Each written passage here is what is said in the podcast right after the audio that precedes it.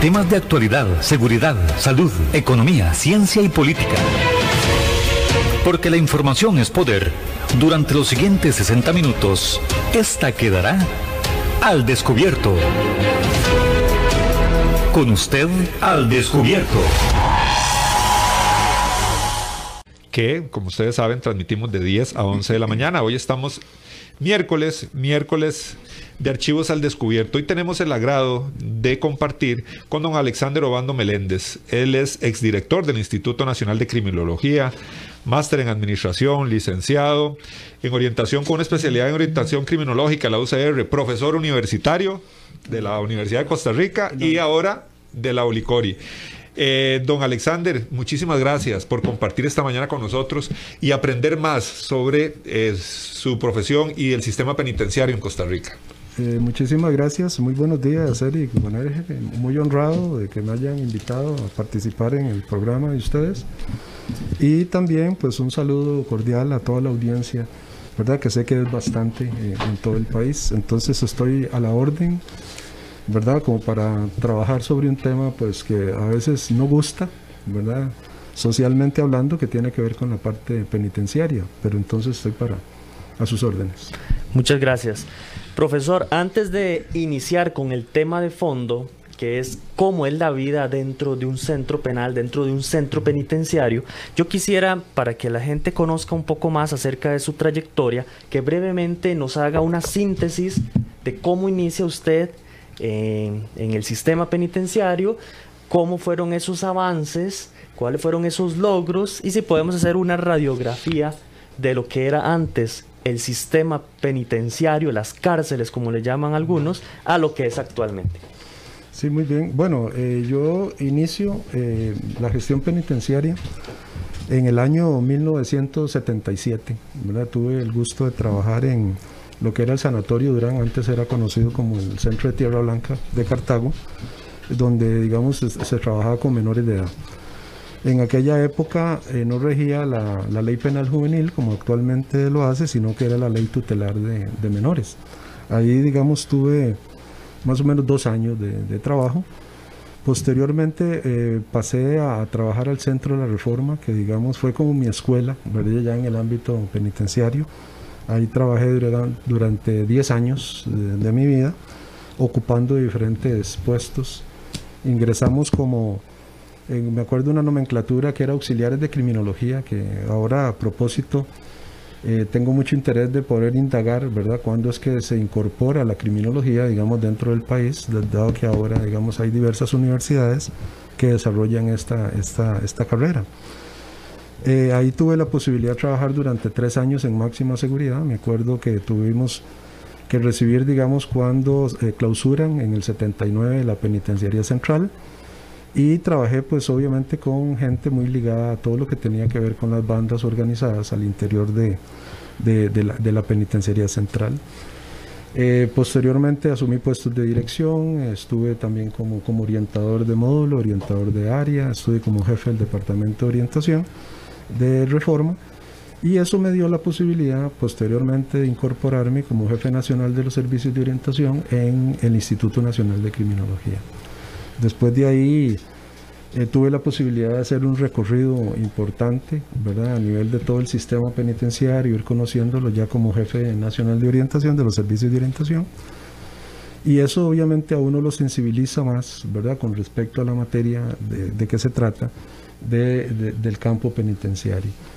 Después de eso, eh, estuve como subdirector del Instituto Nacional de Criminología durante varios años, hasta que hará unos 15 años más o menos que fui el director ya propiamente del instituto, que tenía que ver con la gerencia técnica, digámosle así, de la, de la, institución y que teníamos que velar por todo lo que eran los programas de atención a la, a la población. Aparte de eso, eh, bueno, yo inicié la, también una carrera académica, ¿verdad? Que me gusta, amo muchísimo esa, esa, labor, en el Colegio Universitario de Cartago, ahí estuve, digamos, cuatro años. Eh, posteriormente estuve un año con la UNED también, en un proceso de capacitación a funcionarios penitenciarios. Y de ahí también trabajé con la Universidad de Costa Rica ya cerca de 30 años en la, en la Escuela de, de Orientación y simultáneamente, más o menos ya tengo unos 20 años de trabajar con la Universidad Libre de Costa Rica en, eh, en la carrera de criminología. Y me acuerdo que eh, no habían casi criminólogos, ¿verdad? Era, una, carrera que apenas estaba dando sus primeros pasos. Y me acuerdo con los dueños de la, de la universidad, con don Carlos Paniagua y con, con Carlos el Hijo, el interés de poder desarrollar.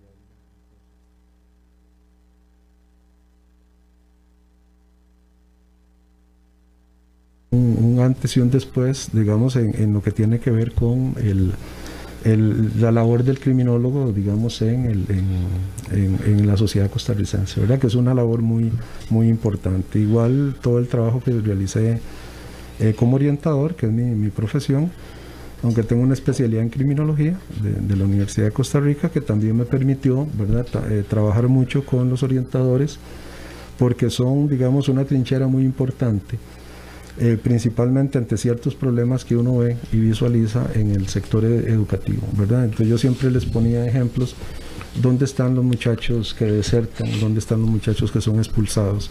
¿Verdad? Y que normalmente tienen una connotación de muchachos problemáticos, muchachos digamos que tienen dificultades de poder ajustarse a la normativa que eventualmente tiene el sector educativo. Entonces, el orientador ahí tiene un papel eh, muy importante, primordial, ¿verdad? De, poder trabajar y poder sostener y poder dialogar y, potencializar a estos muchachos que eventualmente si no se atajan en el sector educativo formal, pues van a estar en el afuera. Y en el afuera, pues ya sabemos todos los tentáculos, principalmente el crimen organizado en sus diferentes manifestaciones, que están detectándolos para poder incorporarlos en las filas de, de este tipo de, de hechos, ¿verdad? Entonces, eso es más o menos, ¿verdad? Todavía ahora me mantengo como director de la carrera de criminología en la, Universidad Libre de Costa Rica y también como docente, que es realmente algo que me apasiona, que espero hasta que me den las fuerzas seguir, seguir, seguir trabajando en, la parte docente.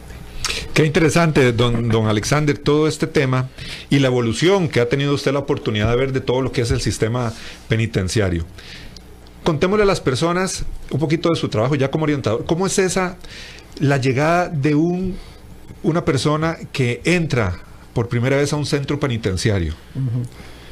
Bueno, hay que entender que eh, yo me acuerdo que cuando yo daba las clases, principalmente a los orientadores les, y a las orientadoras, yo les preguntaba si les gustaba o no la materia penitenciaria, porque hay una connotación social, ¿verdad? Eh, obviamente lo, que sucede es que siempre se etiqueta o se estigmatiza que son los, los malos, eh, que son las personas negativas, que son la gente problemática, que son gente que debería estar encerrada, que no deberían de salir, etcétera, ¿verdad? O sea, hay una visión y una percepción bastante negativa. Entonces eso permea a veces el, el deseo no de trabajar, digamos, en el ámbito eh, penitenciario. Y entonces eh, se, se, lo planteaba como un reto y a muchos les gustaba, ¿verdad? Porque además es una población muy particular, pero eh, que de alguna manera hay que comenzar a quitar esos estigmas, ¿verdad? Para comenzar a verlos no como personas de otro planeta, sino que son gente, son personas, ¿verdad? son seres humanos que eventualmente han tenido sus vivencias particulares y, por A o por B razón, eh, algo gatilla en su, en su desenvolvimiento y en su comportamiento, un comportamiento criminal, ¿verdad? Entonces, eh, obviamente ya cuando uno se incorpora al, al, ámbito penitenciario, siempre es como muy importante tener claro por qué quiero ir a trabajar al, sistema penitenciario, ¿verdad? ¿Cuál es la población y cuál es el quehacer que voy a desplegar y desarrollar? con este tipo de, personas, ¿verdad? O sea, es, innegable que es difícil, hay gente bastante difícil. Ahí nos encontramos un universo donde podemos encontrar gente con algunos trastornos de personalidad, ¿verdad? Que hay que, que hay que atenderlos, con cuestiones de perversión, que igual hay que atenderlos, pero también hay muchísima gente con mucho deseo de superarse y mucho deseo de, de hacer cambios importantes en, su vida. Entonces, lo primero eh, que un funcionario, una funcionaria, un orientador orientador en este caso, deben tener claro es eh, cuál es la población con la cual quiero trabajar, que realmente haya un, deseo de trabajar con este tipo de, población y obviamente ya enfrentar toda la realidad que se vive en una prisión, ¿verdad? Que eh, Leon Newman lo, define como una institución total, es, ¿verdad? Es siempre dentro de lo que es el sistema de justicia penal, el órgano de mayor control social, es donde la persona pierde la libertad de tránsito, se le puede, siempre permanecen los demás derechos, obviamente tal vez se ven disminuidos, ¿verdad? Pero no eliminados del todo y, constitucionalmente hay que preservar, digamos, esos derechos eh, de la población privada de libertad. Don Alexander, ¿cómo cómo eran los sistemas penitenciarios, cómo eran los privados de libertad, si podemos decirlo o englobarlo de una manera general, hace 30 años, 35 años a lo que son actualmente. Ha influido el tema de los derechos humanos, ha cambiado, ha generado distintas eh, etapas, llamémoslo así, o sigue siendo peor o sigue siendo mejor que antes. Sí, bueno, yo siento que sí han habido eh, cambios han habido cambios. Eh, digamos, la población, digamos que eventualmente nosotros podíamos tener en la década de los 70, la década de los 80. Obviamente habían algunos individuos que eventualmente podrían estar caracterizados por el uso de la violencia. Digamos, igual la delincuencia común existía, había menos, ¿verdad? Digamos, de alguna manera esto tiene que ver con, con ya analizar algunos elementos de orden estructural, eh, ¿verdad? sociopolítico, socioeconómico en el, en el país, que es muy importante, porque al agravarse ciertas variables de índole económico, de índole social, eh, tener un país, digamos, más excluyente, menos solidario, menos con menor, digamos, distribución de la riqueza de manera adecuada, obviamente lo que podríamos estar ahí generando es un aumento de la pobreza, un aumento de la miseria, ¿verdad? Y una serie de variables que igual existían anteriormente. Pero la población era, era menos, pero siempre algunos, digamos, matizados de algún tipo de violencia. Pero esta violencia se ha acrecentado, ¿verdad? Uno, uno eh, digamos, uno sentía, por ejemplo, el irrespeto eh, de, la, de, la, nueva población con respecto a lo que tiene que ver con las autoridades penitenciarias, y uno lo, lo palpaba. Eh, chicos que eventualmente eh, te, te, apuñalean, ¿verdad? O te golpean, o te ponen un revólver y te amenazan o te disparan, ¿verdad? Por robarte un celular. Y anteriormente, pues lo que se aplicaba, me acuerdo muy bien, eran los famosos candados chinos, ¿verdad? Que, que lo agarraban a las personas, que les quitaban las pertenencias, pero no necesariamente, digamos, se atentaba con la frecuencia que ahora se hace eh, contra la vida de las, de las personas. Entonces, eh, me acuerdo que en la, ya, ya en la, última parte de la gestión, eh, como director del instituto, teníamos una serie de inquietudes en el seno del Instituto de Criminología para tratar, digamos, de generar lo que llamábamos nosotros unas guías de, atención, principalmente para atender el eje central, que es el eje de la violencia. Entonces uno puede hacer una comparación que tal vez en cuanto a este elemento sí se ha intensificado mucho. ¿verdad? Vemos eh, jóvenes más agresivos, ¿verdad? Ya con menos inhibición para poder, digamos, actuar violentamente en los hechos delictivos, mayor enfrentamiento con las autoridades policiales, por ejemplo, ¿verdad? Eh, que antes eventualmente usted puede hacer un análisis y eso no se da tan frecuentemente como es ahora ¿verdad? Que de carro a carro eventualmente comienzan a dispararse contra las autoridades. Entonces, de un pronto uno siente que eventualmente ese respeto que eventualmente se tenía antes se ha ido perdiendo paulatinamente, ¿verdad? Entonces ya eso nos invita necesariamente a hacer una reflexión. Eh, hay algunas posiciones eh, teóricas, digamos, como por ejemplo el abolicionismo, eh, que plantea que hay que ver, antes de ver el delito, hay que ver a la persona y hay que ver también el elemento de la violencia. O sea, el, cualquier delito que se cometa es un acto violento. Entonces, ¿qué tenemos que trabajar primero? ¿Se trabaja el delito o eventualmente trabajamos la, la violencia como tal? ¿verdad? Y esa violencia tiene grandes manifestaciones. Ahí es donde existía la inquietud de poder generar unas estrategias de trabajo donde por parejo, digámosle así, ¿verdad? Que toda la población pudiera transitar por una modalidad de, intervención profesional e interdisciplinaria donde se trabaje las diferentes manifestaciones de violencia. Y eso lo vemos, ¿verdad? Está a flor de piel en nuestra sociedad y creo que es el momento que nosotros debemos de sentarnos como sociedad a reflexionar qué está pasando, qué está sucediendo, ¿verdad? Porque la vemos. Eh, A mí en lo personal no me gusta veces estar de primero en una fila delante de un semáforo en el carro. ¿Verdad? Porque no ha pasado todavía la luz cuando ya te están pitando Tocando el para pito, que, ¿verdad? claro. Entonces uno se pone a pensar ¿qué, qué nos está pasando? Eventualmente, si uno tiene un, un error, ¿verdad? Eventualmente y, y frena y de una manera intempestiva y va alguien ahí adelante inmediatamente te insultan, ¿verdad? Ya se quieren bajar, ya quieren pelear con vos, ¿verdad? Entonces, eso son síntomas y tenemos que darle lectura a eso, ¿verdad? Y está la violencia, obviamente, delincuencial, que igual hay que, hay que, hay que trabajarlo.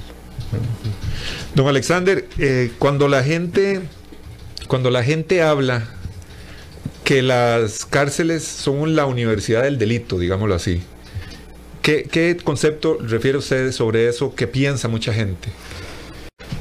Bueno, eso, eso es de, de academia, ¿verdad? Es algo que surge eh, normalmente. Eh, y siempre dicen es que si entra sale peor. Yo les puedo decir que mi experiencia de 40 y casi 42 años de, de labor en el sistema penitenciario, vi de todo. ¿verdad? Vi, vi gente que, que es cierto, el ambiente carcelario los absorbe y eventualmente si no consumían algún tipo de droga, a lo mejor terminan consumiendo droga con un deterioro significativo en sus habilidades, en su desarrollo personal, lo absorbe el medio, ¿verdad? El lenguaje, desde el lenguaje corporal hasta el lenguaje verbal que utilizan, ¿verdad? De un pronto a otro comienzan a socializarse delictivamente. Pero no es el común, en realidad la mayoría de la gente quiere salir adelante. ¿verdad? Entonces, en ese sentido, yo he visto también, ¿verdad? Y a veces ahora me los topo, eh, y, y- eso me alegra mucho, a veces a nivel incluso con sus familias, ¿verdad? De gente que aprovechó el tiempo, lo cual es como contradictorio. Yo siempre le digo a, mis estudiantes, mire, la cárcel es contradictoria en sí misma. Es, un, es un reflejo primero porque es parte de la sociedad. Yo me acuerdo, doña Elizabeth Odio, una frase que tenía que decía que las cárceles son el reflejo de la sociedad donde se vive. Y, y ahí es una microsociedad. Ahí sucede, hay una dinámica particular que igual es muy parecida a la que está en el afuera. Un reflejo. ¿verdad? Es un reflejo. Entonces, lo que sucede es que genera mucho morbo, ¿verdad? No es lo mismo. A veces, eh, ¿cuál es? Si hay una violación al interior del sistema penitenciario, cuando hey, todos los días eventualmente se abusan y se violan personas en el afuera, ¿verdad? Pero fue en la cárcel y entonces hay una connotación, ¿verdad? Y un estigma, digamos, muy particular. Entonces, en ese sentido, obviamente, eh, vi las dos cosas, ¿verdad? Y lo que el sistema penitenciario hace es tratar con todas las estrategias posibles, con los recursos que se tienen al interior, de poder ser facilitadores de los procesos de desarrollo de la persona privada de libertad. Entonces yo siempre les hago, hago estas preguntas y me acuerdo cuando también trabajé en procesos de capacitación con los funcionarios. Digamos que fui también eh, facilitador del servicio civil en ese campo. Y entonces yo les decía que eh, eh, nosotros estamos engarzados dentro de, la, dentro de la prevención terciaria. Entonces yo les decía, ¿verdad? Vea qué contradictorio. ¿Dónde se supone que la persona debe desarrollarse académicamente? Estudiar, progresar, pasar primaria, secundaria, ojalá llegar a tener un, ¿verdad? estudios técnicos o eventualmente universitarios en el afuera. Y de un pronto a otro, ya, ya hay gente que termina la primaria, gente que termina la secundaria, incluso me acuerdo gente que tenía hasta maestrías, ¿verdad? Al interior de la prisión. Entonces se vuelve un contrasentido, ¿verdad? Pero la prisión no puede dejar de hacer ese objetivo. O sea, lo que de- debe perseguirse siempre, ¿verdad? No desde lo clínico, es cuál es la potencialidad, ¿verdad? Además de cuáles son las vulnerabilidades que las personas tienen al interior. ¿Para qué efectos? Para poder de alguna manera apoyar esas potencialidades, ¿verdad? ¿Cuáles son? Y todos como seres humanos tenemos habilidades, ¿verdad? Y todos de alguna manera tenemos deseos de superación personal. Bueno, ¿cómo detectamos eso? Desde el ingreso. Y a partir de ahí se le diseña un plan de atención al privado de libertad donde ante su ejecución de la pena, dependiendo del número de años, y con base en eso se montan, digamos, todas las estrategias de atención para poder potenciar a esa persona y poder que el ambiente carcelario no lo absorba. Entonces yo me acuerdo haber participado en, en diferentes centros penitenciarios de realmente docenas de docenas de personas que eventualmente tenían ánimos de superación, ¿verdad? Y que salían adelante. O sea, eran personas que terminaban su primaria, que seguían con estudios universitarios, después los retomaban eventualmente si terminaban la condena o eventualmente eran beneficiados y tenían deseos de superación. Entonces yo lo que diría que eso es relativo, ¿verdad? El asunto de que, que es la universidad del crimen y que todos salen peor que como entraron, yo lo pondría y le, pondría un signo de pregunta y lo dejaría ahí como desde una perspectiva relativa, porque vi mucha gente con muchos deseos de superación y que la cárcel eventualmente le sirve, ¿verdad? No solo como un castigo, eh, como una penitencia, digámosle así, ¿verdad? Desde la, desde la óptica más, más tradicional, sino que gente con deseos de superación. ¿Qué es lo que hacen los funcionarios todos los días? Eh, ser facilitadores de ese proceso, ¿verdad? Entonces, cuando una persona quiere trabajar, cuando una persona quiere estudiar, cuando la persona eventualmente tiene habilidades incluso artesanales, facilitar todo ese proceso para que la persona no sea absorbida por el medio, el medio carcelario.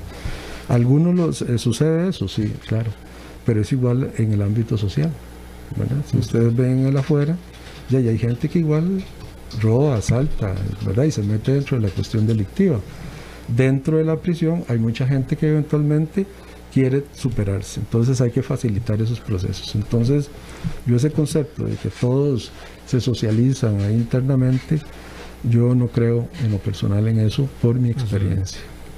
Un saludo para Blanca Mejía Chinchilla, también para Germán Céspedes, Carlos Cruz, María Villalta y todas las personas que eh, nos están escribiendo y nos hacen el reporte de sintonía.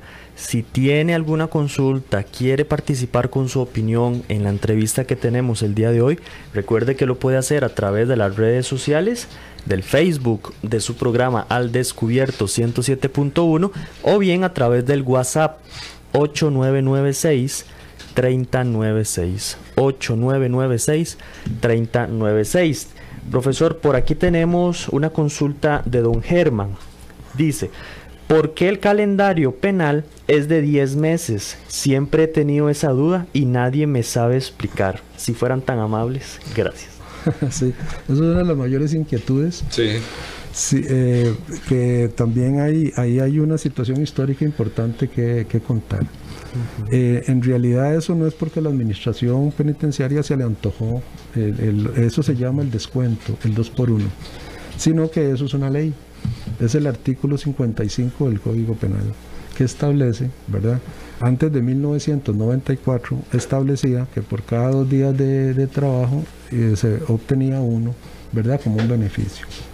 Entonces se le reducía a veces en dos meses el año eh, eh, y le llamaban así año carcelario, ¿verdad? Eh, pero es por, porque hay una ley, ¿verdad? No es, no es antojadizo ni por una cuestión reglamentaria.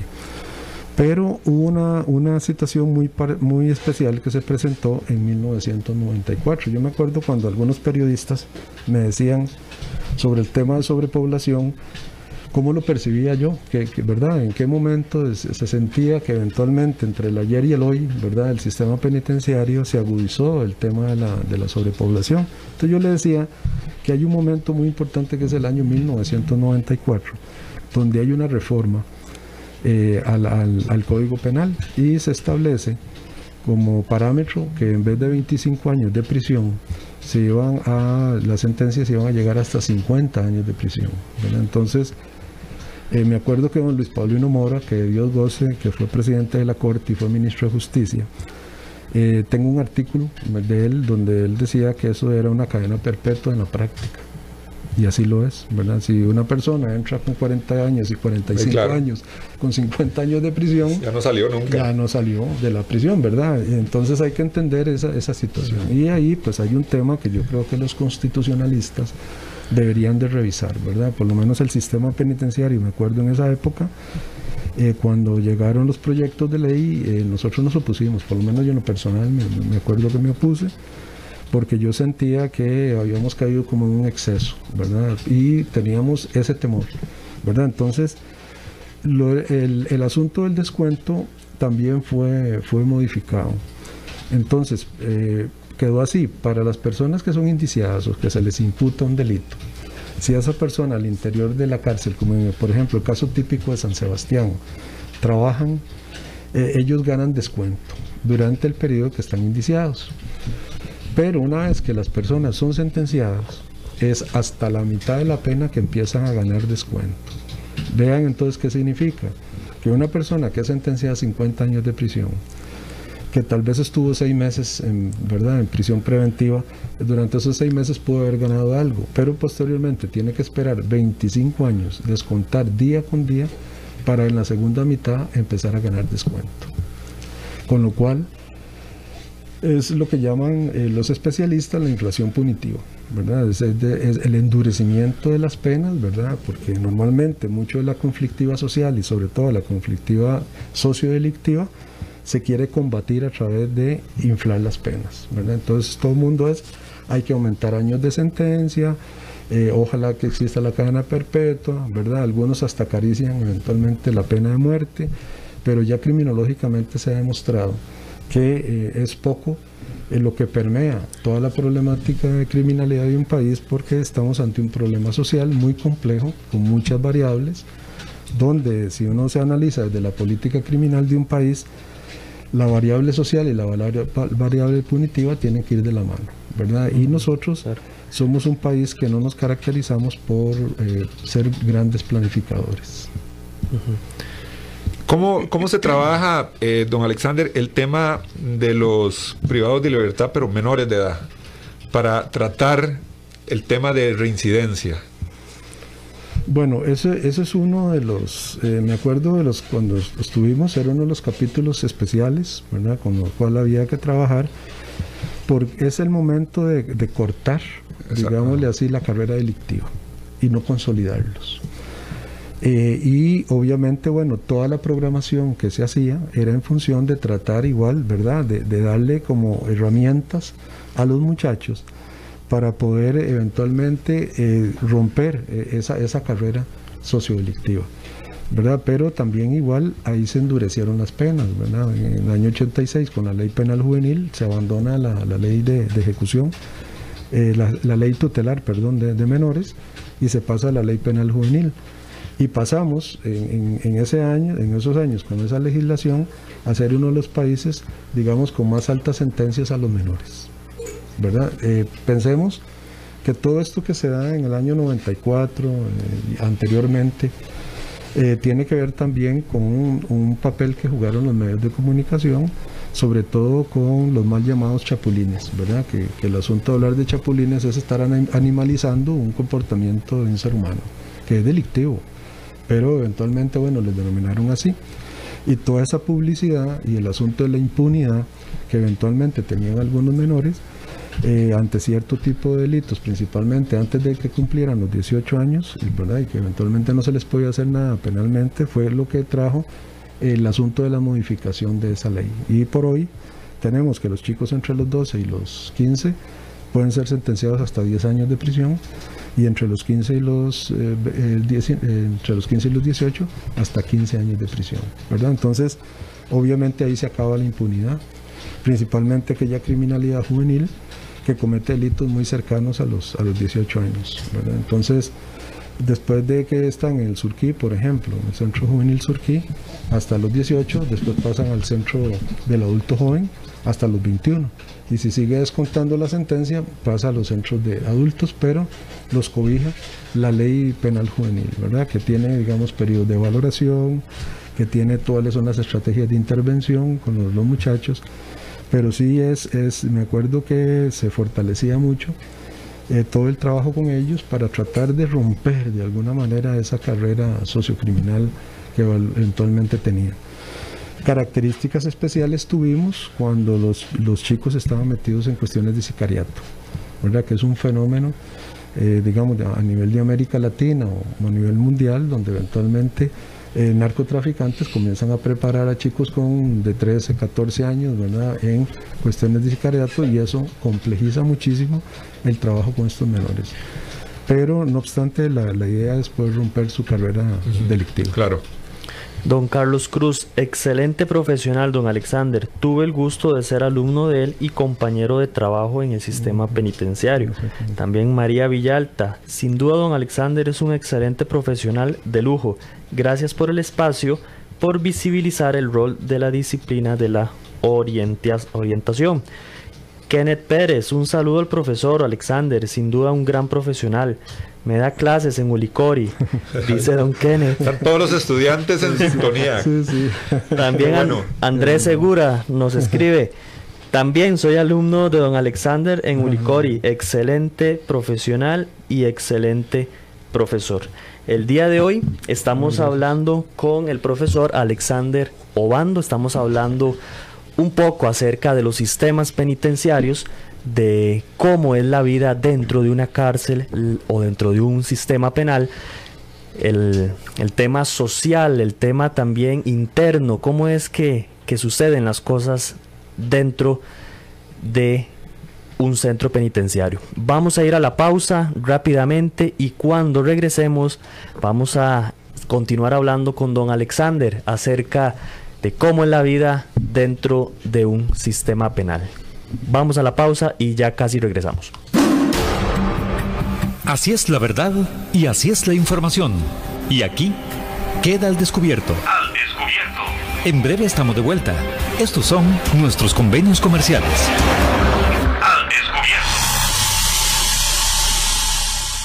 Mientras continúen circulando vehículos en nuestras carreteras, seguiremos velando por su seguridad. En Riteve continuaremos realizando las revisiones en los días y horarios que las autoridades lo dispongan, únicamente con cita y siguiendo todas las recomendaciones sanitarias para que este proceso sea lo más seguro posible. Por eso le solicitamos que venga una sola persona, que respete las normas de distanciamiento e higiene y colabore con nosotros para la inspección interna de su vehículo. En Riteve estamos comprometidos con la vida.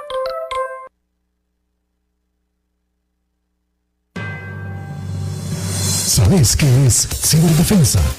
La ciberdefensa permite a empresas y organizaciones contar con prácticas modernas de protección ante ataques cibernéticos y minimizar los impactos que pueden causar. AtiCyber, primera empresa de ciberdefensa de la región, se especializa en proteger sus activos de estas amenazas latentes. Contáctenos hoy. Servicios arroba.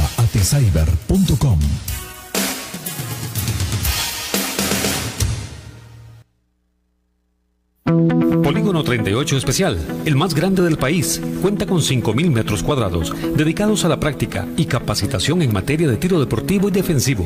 Estamos autorizados por el Ministerio de Seguridad Pública y el Departamento de Control de Armas y Explosivos para realizar las evaluaciones teórico-prácticas para obtener permisos de portación de armas en un ambiente seguro y profesional. Portación de armas, cursos, capacitaciones, alquiler de salas o pistas para disparo bajo techo y al aire libre. Polígono 38 Especial, el más grande del país. Para mayor información comuníquese al 2245-7186, 2245-7186 o al WhatsApp 8449-5811, 8449-5811. Búsquenos en Facebook e Instagram como Polígono 38 Especial. ¿Deseas ser o eres un portador responsable de un arma de fuego? Si es así, debes ser parte de la Unión Costarricense de Portadores de Armas de Fuego. Al ser miembro podrás disfrutar de grandes descuentos en productos y capacitaciones en todos nuestros comercios afiliados. Además contarás con asesoría técnica, legal y psicológica de manera gratuita. Más información al 2221 5758 o al 8936 1803 o búscanos en Facebook como Unión Costarricense de Portadores de Armas de Fuego. UCOPA, portadores responsables al servicio de Costa Rica. Centros de formación en criminología y seguridad. Somos líderes en capacitación en las áreas de criminología y seguridad, asesoría, consultoría, peritajes, armería e investigaciones privadas. Centro de Formación en Criminología y Seguridad. Para mayor información, comuníquese al 2221-7725, 2221-7725 o al WhatsApp 8556-1719, 8556-1719. Búsquenos en Facebook como Centro de Formación en Criminología y Seguridad. Tesoro más grande de una persona son sus hijos y los primeros años de vida los más importantes. En el Centro de Estimulación Temprana Little Fish le brindamos un ambiente seguro y confiable. Nuestra oferta académica incluye música, natación, yoga, lesco, inglés, literatura y educación física. Además, ofrecemos clases de natación para niños, jóvenes y adultos. Little Fish, la mejor opción profesional para el desarrollo integral de sus hijos. Estamos ubicados en Romuser, 125 metros norte del antiguo AID. Para más información, al teléfono 2520 0587 o búscanos en Facebook como Little Fish.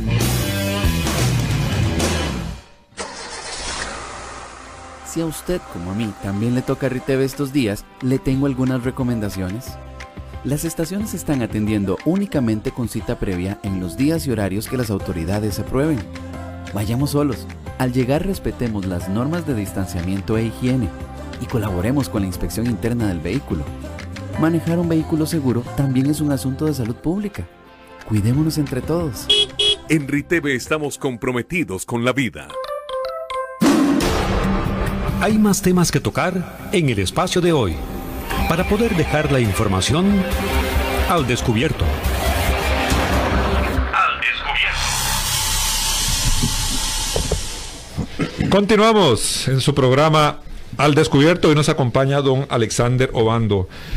Don Alexander, con una amplia experiencia en todo lo que tiene que ver con el sistema penitenciario costarricense, desde su profesión como orientador, conoce y sabe lo que se vive dentro de una, de una cárcel, de- dentro del sistema penitenciario, lo que viven muchas personas, muchos jóvenes, también personas adultas, que lamentablemente por cometer un delito caen en un centro penitenciario.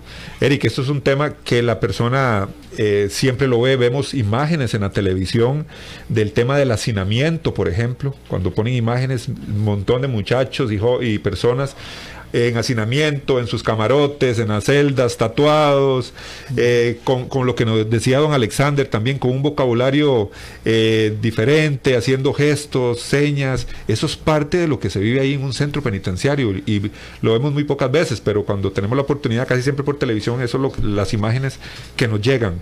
Pero no vemos también un trabajo que, que, que se tiene que hacer con ellos. Sí, sin duda, solo una persona que ha estado adentro, ya sea o privada de libertad o como funcionario judicial, puede entender realmente cuál es el, el sentir, cuál es el día a día de un centro penitenciario. Como decías eh, bien, Guanelgue, nosotros lo que vemos son documentales, son imágenes esporádicas, rápidas, pero no es lo mismo. No es lo mismo ver esas imágenes a estar 30 años todos los días ahí. Exactamente. Don Alexander, volviendo a eso, ustedes tratan, una persona llega por primera vez a un centro penitenciario, es la primera vez, tal vez con una condena de 20 años por homicidio, digámoslo así. ¿Cómo empieza, cómo es el recibimiento a esa persona? Inmediatamente el trabajo de orientación, el trabajo de psicología acoge a esa, a esa persona que llega por primera vez. Yo me imagino que por más eh, delincuente, digámoslo así, lamentablemente, o agresivo que sea en la calle, al entrar a la prisión, me imagino que también afloran muchísimos miedos a esa persona que es la primera vez que va a estar en un centro penal. ¿Cómo, cómo se aborda a esa persona? Ujú. Sí, bueno, aquí hay elementos, digamos, como importantes, ¿verdad? Principalmente para la audiencia, que a veces eh, lo que los medios normalmente transmiten siempre es como la parte negativa, que hay una fuga, que hubo heridos, que hubo muertos, etcétera, ¿verdad? Eh, digamos, hay, obviamente hay una reglamentación, debemos de partir de eso, está una, ley y además de eso está la reglamentación penitenciaria.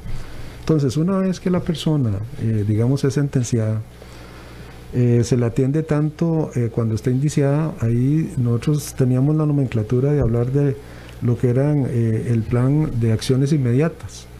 El plan de acciones inmediatas es como no se les puede dar intervención profesional, ¿verdad? Por, ser, por estar indiciado estar a las órdenes de, de- de autoridades judiciales, sí se le atendían, digamos, todas sus necesidades básicas. Y a veces por la, duración de los juicios, ¿verdad? Que había gente que duraba tal meses de meses estando presa en esa condición, pues la persona no se le abandona, sino que se le forma un plan de atención de acciones inmediatas para poder atender sus necesidades con su familia, su convivencia, eh, ¿verdad? Incluso hasta cuestiones educativas, formativas, todo eso se atiende eh, eh, bajo, esa, bajo esa condición. Una vez que la persona ya es sentenciada a pena de prisión, entonces eh, hay más o menos una duración de unos 10 días donde los funcionarios de todas las disciplinas atienden a esa, a esa persona privada de libertad. Y obviamente ahí encontramos lo que preguntaba Juan Elger, ¿verdad? De, de- de- de niveles de ansiedad, de miedo, de temores, de angustia que la persona eventualmente tiene al ingresar a un sistema carcelario, principalmente si es primario. Cosa diferente es cuando una persona ya ha estado en la prisión, ¿verdad? Y ya estamos hablando del reincidente o eventualmente podemos estar de los multireincidentes, ¿verdad? Entonces, los multireincidentes ya estaríamos ante una clasificación de gente que eventualmente se les denomina dentro del sistema penitenciario los institucionalizados, ¿verdad? Son gente que, que son eh, permanentemente arrestados, ¿verdad? Que son acusados, de que siempre están ya socializados delictivamente. Entonces, obviamente es eh, participar permanentemente en la comisión de, de hechos delictivos en el afuera. Eh, esa persona, una vez que es atendido por todos los profesionales, ¿verdad? Que es entrevistado y ahí ya se, se determina a través de los consejos técnicos de los establecimientos cuál es el plan de atención que se le va a dar a esa persona. ¿Qué se trabaja? Lo que tiene que ver, por un lado, cuáles son las causas o cuáles son las vulnerabilidades que hace que una persona eventualmente haya cometido un delito. Y lo otro, ¿verdad? Tiene que ver con eh, cuáles son las potencialidades que eventualmente se, tiene, tiene, tiene esa persona. ¿Para qué efectos? Para poder definirle a partir de ahí, durante la ejecución de toda su sentencia, el plan de atención técnica. Es lo que llamamos el famoso PAT, ¿verdad? El plan de atención técnica. Ese plan de atención se ejecuta durante toda la ejecución de, de la pena de la persona. Y ahí se determina, digamos, por ejemplo, hay pruebas eh, pedagógicas, ¿verdad? Porque hay algunos que, que eventualmente dicen, yo estuve en quinto grado de la, de la escuela, pero no tiene, digamos, cómo probar que eventualmente cursó el, quinto, porque por A por B perdió las notas y no tenía ninguna certificación. Entonces se le aplican pruebas, se miden más o menos los conocimientos y con base en eso se le dice, bueno, usted tiene condiciones para tercer grado, ¿verdad? Lo, lo que usted ha demostrado. Entonces ahora le incorpora en el sector educativo formal. Eso, digamos, para eventualmente las personas que quieren estudiar y que quieren avanzar. Encontramos también, por ejemplo, eh, personas, me acuerdo un estudio que se hizo de parte de un compañero psicólogo eh, eh, junto con el respaldo del ICD, ¿verdad? De, toda la problemática de adicciones. Y en un momento determinado se determinó que el 86% eh, sufría de algún tipo de, de, de, adicción, ya sea a drogas lícitas como el licor o a drogas ilícitas. Este es un elemento que está muy presente normalmente en, en, en las personas que eventualmente ingresan a la prisión. Entonces, para eso hay, se han diseñado una serie de guías donde se trabaja a nivel disciplinario y a nivel interdisciplinario. Entonces, cada disciplina eventualmente interviene con esa persona y define su, su, su, derrotero a seguir, ¿verdad?, durante la ejecución de la pena. Y hay, digamos, algunos trabajos interdisciplinarios. Un trabajo interdisciplinario que se realiza en prisión, que es, bueno, es de los mayores, es el, el, el atender el tema de las adicciones. Pero también eh, hay que entender que la institución es una institución abierta y nosotros tenemos, digamos, mucho apoyo de, también de la, de la, de la comunidad. Entonces, eh, en todos los centros penitenciarios está Alcohólicos Anónimos, ¿verdad? La organización de Alcohólicos Anónimos, la organización de Narcóticos Anónimos. Y a veces incursionan también algunos otros proyectos, eh, como por ejemplo la gente de hogares, eh, los hogares CREA, eh, SOE, ¿verdad? Que de alguna manera voluntariamente han venido también a atender, o a veces las mismas universidades, ¿verdad? Gente especializada en psicología o en orientación que eventualmente también hacen talleres con los muchachos para atender el tema de las adicciones. Entonces tenemos redes de apoyo y además todo el trabajo profesional que a través de ciertas guías que ya están confeccionadas eh, trabajan lo- de manera interdisciplinaria los, funcionarios. A veces dentro de estas vulnerabilidades encontramos, me acuerdo que encontrábamos lo que era la violencia intrafamiliar. ¿verdad? Entonces, y eso no tiene que ver necesariamente con el delito. ¿verdad? Porque a veces dice, ah, es que es un, eh, cometió un femicidio. Sí, obviamente, se sabe, ¿verdad? Que, que ahí, ahí tiene una problemática de violencia intrafamiliar. Pero se detectan a veces personas que eventualmente tienen esos, esos problemas y se, entonces se les atiende también de manera interdisciplinaria. Por el otro lado también está lo que tiene que ver con el abuso sexual, que es un tema también complejo eh, de intervención profesional. Igual eh, se trabaja de manera interdisciplinaria eh, para poder atender, digamos, eso. Y lo otro tiene que ver también con procesos de convivencia, ¿verdad? Para poder dirimir eventualmente los conflictos al interior del, del sistema penitenciario. Entonces también los funcionarios se juntan para trabajar proyectos a, nivel interdisciplinario. Y aquí se cuenta a veces también con el apoyo de algunas entidades desde fuera que se convierte en un elemento muy importante de trabajo al interior del sistema penitenciario. Entonces, ese plan de atención acompaña a la persona durante todo el desarrollo de su, de su, de su ejecución de la pena. Eh, otro elemento, digamos, que es muy importante es cuando a veces se, se habla de los beneficios penitenciarios. ¿En qué momento? Bueno, eso está también reglado. Hay cada, cada cierto, ciertos periodos de tiempo donde a la, la persona, digamos, se le va eh, con las bitácoras, se le va protocolizando, digamos, toda la información de la persona, su participación, cómo participa, cuál ha sido su evolución, y llega el momento que por materia reglamentaria la persona es valorada. Pero esa valoración, digamos, si por ejemplo es de que la persona permanezca, pues se ajusta su plan de atención, ¿verdad? A lo mejor ya terminó primaria, tiene que seguir con secundaria, o terminó, digamos, un oficio con el INA, por ejemplo, la capacitación, y entonces si quiere seguir con otro proceso de capacitación, porque el INA también no- nos coopera, igual que el MEP y la UNED, entonces el, programa se va ajustando durante todos los procesos. En el momento de la valoración se hace por parte de todo el equipo en un consejo, que gracias a Dios aquí no es el director ni es un funcionario, ¿verdad? Como en otros países, sino que aquí son órganos colegiados. Y esos órganos colegiados de alguna manera hacen la puesta en común y de ahí se dictamina si se recomienda o no un beneficio penitenciario. Si la persona reúne todas las condiciones, ha venido ejecutando bien su plan de atención, da muestras importantes de, un proceso de cambio y de querer hacer bien las cosas, muy probablemente eh, los informes con el criterio del Consejo se elevan al Instituto Nacional de Criminología. Y el instituto es el que toma la decisión de eventualmente otorgar o no un beneficio penitenciario. Eh, ya digamos, por ejemplo, eh, por potestad del instituto perfectamente puede decir que la persona no se le da el beneficio y tiene que seguir y ajustarse su plan. Perdón, don Alexandre, ¿cuáles beneficios serían esos?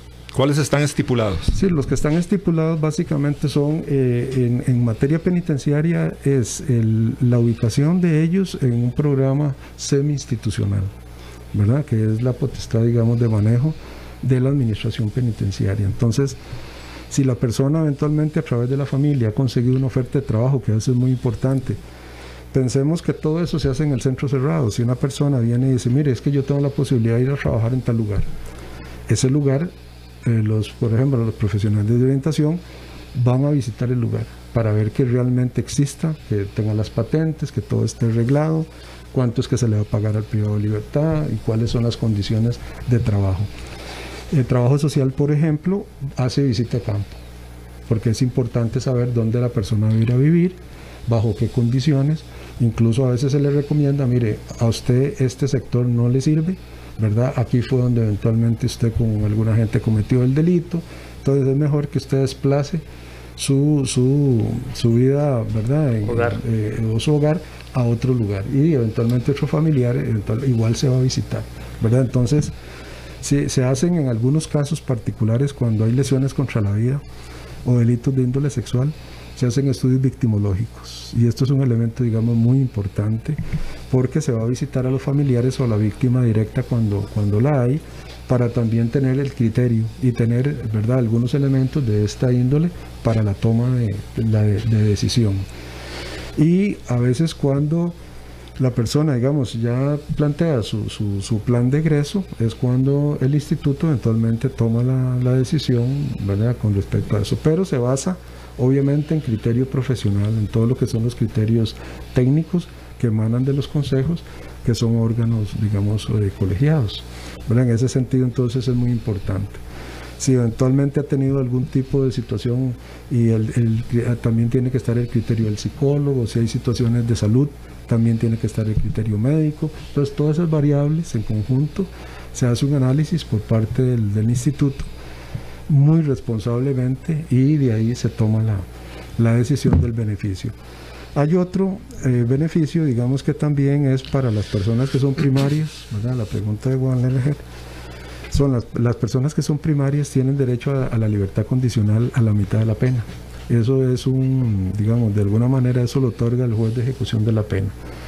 Y se basa eh, para la toma de decisión también en los informes que la administración penitenciaria le, surte. Eh, obviamente ellos tienen potestad de imperio, ¿verdad? Ellos hacen audiencia con, ¿verdad? Están los abogados respectivos, está el juez, está la persona privada de libertad y ahí eventualmente eh, pueden acoger o no la recomendación del Instituto Nacional de Criminología. Pueden separarse, puede ser que el instituto diga que no, que no recomienda el beneficio de la libertad condicional y el juez otorgarle en audiencia o eventualmente el instituto puede decir que sí y, el juez puede decir que no, digamos eventualmente en audiencia. Entonces la libertad condicional significa que si se la dan, en la segunda mitad de la sentencia va a estar en libertad, ¿verdad? Haciendo su, vida habitual bajo la observancia de un programa eh, que está en el sistema penitenciario, que es el programa en comunidad, que también los compañeros de ese programa van a sus casas, está constantemente monitoreando a las personas, van a sus trabajos, y eventualmente también eh, le dicen a la persona que está bajo esa condición de que vaya a visitar las oficinas para efecto de entrevistas y ver cómo va el proceso de los muchachos en eso. Por acá nos dice Jimena, calidad de profesor tiene Ulicori. También María nos envía un comentario a través del WhatsApp de su programa Al Descubierto. Agradezco mucho el espacio y creo fundamental visibilizar la labor tan importante que desempeña la persona profesional en orientación en los centros penitenciarios, así como en otros ámbitos no tradicionales ya que se tiene la visión de que la disciplina es solo para los centros educativos y eso no es así. Es un imaginario social, dice María.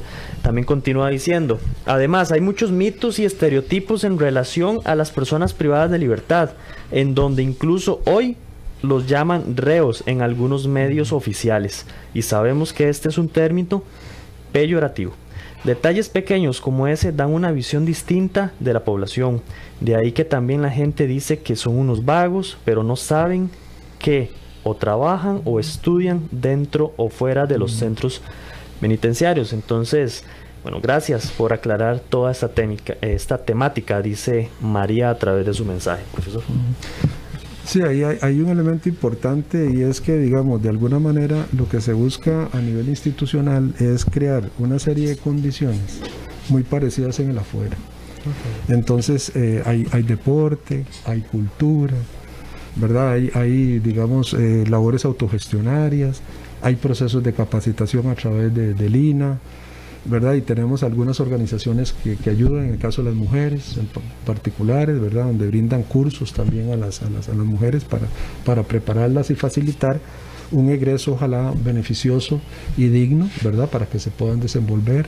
Hay laboratorios de cómputo para preparar, porque ahora en cualquier eh, puesto, por más sencillo que sea, tiene que hacer uso de computadora y tiene que tener, ¿verdad?, uso de algunos paquetes informáticos. Entonces, igual, ¿verdad?, también se les prepara a los privados de libertad en idiomas, por ejemplo, ¿verdad? Entonces, a veces hacemos aprovechamiento potencial de algunos privados de libertad que son de otros países, eh, por ejemplo, las personas que de habla inglesa y eventualmente también imparten cursos. Entonces, hay toda una dinámica que lamentablemente los medios de comunicación no, no la promueven, ¿verdad? Lo que normalmente sale siempre es lo negativo. Pero yo les puedo decir que, por ejemplo, en los centros de, de confianza, eh, o sea, institucionales, donde eventualmente hay fincas, se produce, ¿verdad? Una serie de, de- de artículos que, que eventualmente a través de una institución que se llama el Patronato Nacional de Construcciones se compra y surte al mismo sistema penitenciario, ¿verdad? Entonces no podemos, a mí a veces me da un poquillo así como de dolor esas generalizaciones que se hacen, ¿verdad? Porque lo que muestran es como desconocimiento. Y yo creo que el sistema penitenciario, eh, estamos, eh, siento yo que pese a toda la problemática de sobrepoblación, es un sistema penitenciario, digamos, que ha costado muchísimo a muchísima gente llegar a tener lo que, lo que tenemos en este momento, ¿verdad? Y que yo creo que están las condiciones dadas para poder proyectarse favorablemente y quedar igual como lo, lo hicimos en algunos momentos a la vanguardia en América Latina en materia penitenciaria. Qué interesante la conversación que hemos tenido el día de hoy, Eric, con don, don Alexander Obando. Don Alexander, muchísimas gracias. Esperemos tenerlo de nuevo aquí hablando de este tema. Claro, es un placer y, y un gusto. Mi respeto y admiración, ¿verdad? Eh, en abrir estos espacios que son tan importantes para la sociedad costarricense. Decirles que yo me siento muy, siempre me sentí muy honrado de ser penitenciarista, de ser orientador de, de carrera, ser un profesional que trabaja en, en ámbito penitenciario y una admiración realmente a los compañeros y compañeras de todas las áreas, ¿verdad? Administrativa, de seguridad y profesional que trabajan en el sistema penitenciario porque es un trabajo muy duro, muy desgastante y muy poco visualizado, eh, ¿verdad? Y de manera positiva ante la sociedad costarricense. Muchísimas gracias a don Alexander, a todos y a todas las personas que estuvieron en sintonía. Eh, un gran saludo para todos. Recuerden, mañana su cita es a eso de las 10 de la mañana. Estamos en su programa Al Descubierto. Temas de actualidad, seguridad, salud, economía, ciencia y política. Porque la información es poder. Esta ha quedado al descubierto. Al descubierto.